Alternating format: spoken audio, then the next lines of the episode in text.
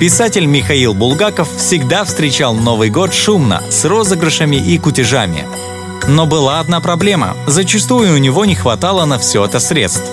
И вот как-то раз накануне праздника он вместе с еще одним известным писателем Валентином Катаевым придумали дерзкий план, как заработать деньги. Пошарив по карманам и собрав всю мелочь, они отправились играть в рулетку – в казино их встретили с презрением. Еще бы, вокруг сидят светские буржуи и непманы, а тут двое в стареньких шубейках и с жалкими монетами в руках. Но до рулетки их все же допустили. Поставив последние копейки на кон, писатели затаили дыхание, и вот удача.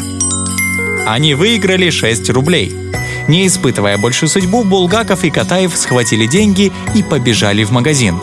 Купили колбасу, сардины, сыр чеддер, батон и две бутылки настоящего заграничного портвейна. А дома их уже ждали семьи и друзья. И это был счастливейший из новых годов в жизни знаменитых писателей –